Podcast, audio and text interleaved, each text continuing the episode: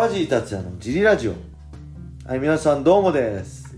えー、今日もレターの返事をしたいと思います、はい、い、つもレターありがとうございます。ございます。よそして小林さん今日もよろしくお願いします。ろしくお願いします。えー、今日のレターは、はい、えー総合格闘技において体の柔軟性はやっぱり重要ですか？はい、川尻さんは体は柔らかい方なのでしょうか、はい。自分は体が硬いので、川尻さんのおすすめのストレッチ方法などあればお聞きしたいです。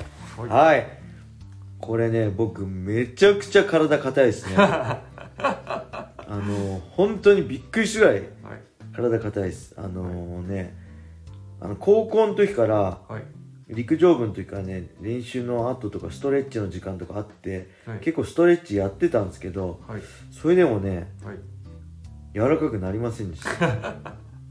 なんでもう諦めて途中からはい、ほとんどね格闘技の時もストレッチしなくなったんですけどあウォーミングアップで動的ストレッチとかするけどはい、試合の後あ練習の後のクールダウンとかはね、はい、あんまりしなかったんですよ。はい、けどはい、あーなんだろう。あんまり正直はい、なんだろう。あのね柔らかすぎるとまあ本当軟体動物ぐらいものすごい関節柔らかい人とかいるじゃないはい、ですか、はい、そして逆に、はい。こう筋肉の出力がなかったりするってことも聞いたことあるし、関節硬い方は筋肉の出力が上がりやすいってこれなんか適当なことで間違ってたら本当申し訳ないですけどそういう話もあるんではい、僕はね、あのーそこまではい、あの柔らかいってことをはい、重要視してないですかね？あの、はい。本当にくちゃってこう足が両足がベタってくっつくとか、土見たくなる体がベタってなって、はい、っていうのは前屈です。そこまではい気にしてないですね、はい。両足が本当バレリーナみたくね、はい。完全に180度開脚するとかそういうのは気にしてないです。逆にね柔らかい人って僕のあの感覚だと怪我しやすいような気がするんですよね。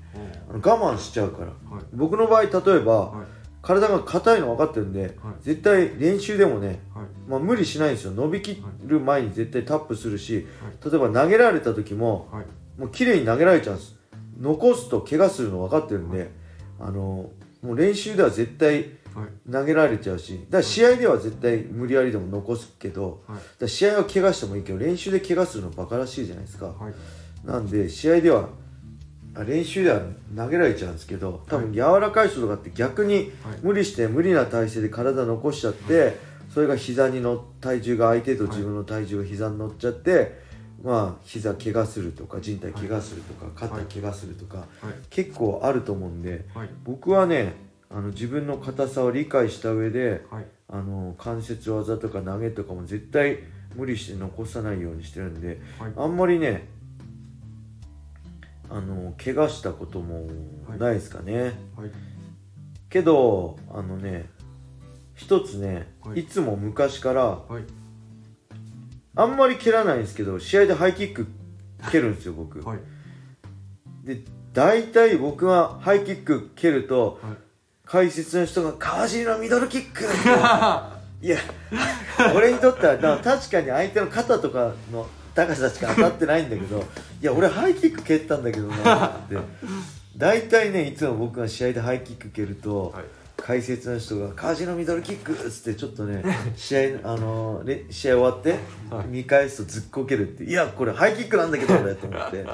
そういうのはあるけど、はい、まあ、あんまりいけば、支障はないですかね、戦う上で。ハイキックも、まあ、反動を使ったりね、体倒したりすると意外と届いたりすることもあるんで、練習とかでは。試合とかでは、あんまりハイキック当てたことないけど。はい、なんで、そこまで支障はないですけど、はい、けどね、あのー、これ、練習後とか、はい、あと僕は、ほんとね、えー、ほんと2000、19年ぐらいからなんですけど、はい、あのねこう僕すごい体かつ硬いんで、はい、こう足を開いてこう前前屈。前屈っつうんですか、はい、骨盤がねなかなか前傾しないんですよ、体が硬すぎて、なんであのー、ビスポ整体院体見てもらったりトレーニング見てもらってるビスポ整体院の伊藤先生って人に、教えてもらってフレックスクッションっていうのを買ってはい、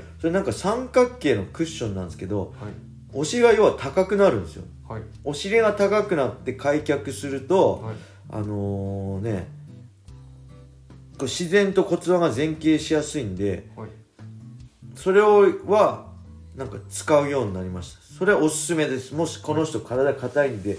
あってストレッチが苦しんであれば、そのフレックスクッションっていうのはアマゾンとかで買えるんで三角形のクッションではい。それをお尻を高い位置に置いて要はストレッチする。はい。でストレッチもはい。あのギューって全力で例えばなんか昔のお相撲さんみたく潰れるぐらい強引に伸ばすとあんまこう圧をかけすぎると逆に体って硬直しちゃうんではい。気持ちいいぐらいではい。ストレッチして特にね僕はねあの本当2019年そのフレックスクッション買ってから、はい。えーお風呂夜練習終わってはいお風呂に入った後のはい。寝る前のストレッチをまあ10分から15分ぐらい。はい。で朝起きて、えーまず1杯の水を飲んでからはい。のストレッチを10分から15分ぐらい。はい。毎日ね試合前はねするようにしたんですよ。はい。そしたらね、はい。全然コンディション変わりました。ええ。これおすすめです。これ多分、はい。格闘技とかスポーツしてる人じゃなくてもはい。あのー一般の人もねおすすめだと思う、なんかね体が特にこう代謝が上がってはい。なんか冬とかすごい体が温まるのもわかるしはい。すごいね体が軽くなるんですよね。寝つきもいいしまず寝る前にやるとはい。寝つきもいいし、はい。あと朝はすげえなんか朝起きて年本当40とか過ぎるとはい。ものすごいだるい時とかあるじゃないですか、はい。そういう時もなんかとりあえず一杯の水睡眠中はすごいはい汗かいてて脱水症状になってるんで、まずは一杯の水を飲んだ後に、はい。そのフレックスクッションで痛くやっちゃダメなんではい。あの本当朝のテレビとか天気予報とか見ながら、テレビの前で、はい。まあ、開脚足広げて開脚やって普通にいろんなストレッチはい。全身本当10分とか15分ぐらいでいいんではい。やると、はい。あのー、一日がねはい。すごい体朝から体軽くなりますはい。それで僕はよく朝練行ったりしてはい。ウェイトやって、はい。で帰ってきて、はい。ちょっと食事と休憩とって、はい。昼練に行ったりとかって。はい。でまた昼練のあの、まあ、練習前は動的ストレッチはややるんで動的ストレッチやって、はい。まあ、練習終わった後もはい。あのーまあその時はフレックスクッションないですけどストレッチするようにで本当僕ねストレッチ嫌いだったんですよ。スストレッチやるくらいだったらウェイトトレーニングややりたいっていうぐらいストレッチ大嫌いだったんですよ。はい。なんか苦痛で仕方なかったんです、はい。ストレッチが。けどはい。ちょっとなんかその体はい。何かしらもう40代過ぎて、はい。ちょっと体のケアを意識するようになってもう、はい。もっと早くからやれよって話なんですけど もう本当にストレッチ大嫌いだったんで全くやってなかったんですけど、はい。それを、まあ、その朝と寝る前のフレックスクッションとはい。練習後の本当10分でもいいから、はい。そのクールダウンのストレッチはい。をやるようになって、はい。なんかね全くねはい。体があの、次の日のコンディションだったりはい。あのーそのまあ昼やった後の夜のコンディションだったりが変わりました。はい。なんでね、ぜひはい。この体硬いって人も、まあ格闘技やってるやってない関係なしにはい。ちょっとこのフレックスクッションっていうのをやってあのストレッチやを日常的にするとねちょっはい。とコンディション変わると思います。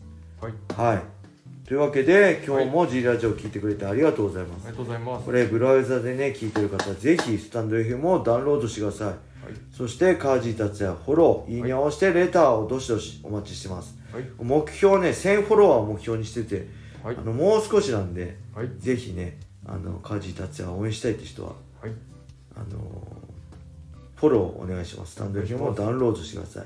はい。はい、そして今日の G ラジオ楽しかったとかね今後も G ラジオ頑張って続けてほしいっていう人は G ラジオファンの方このラジオのあこの放送の説明欄またはプロフィール欄に、オフセというね投げ銭サイトのリンク貼ってあるのでもしよろしかったら支援ファンレターを送ってください。よろしくお願いしますラジオを続けるモチベーションになります。はい。それでは今日はこんな感じで終わりにしたいと思います、えー皆様良い一日を。まったねー。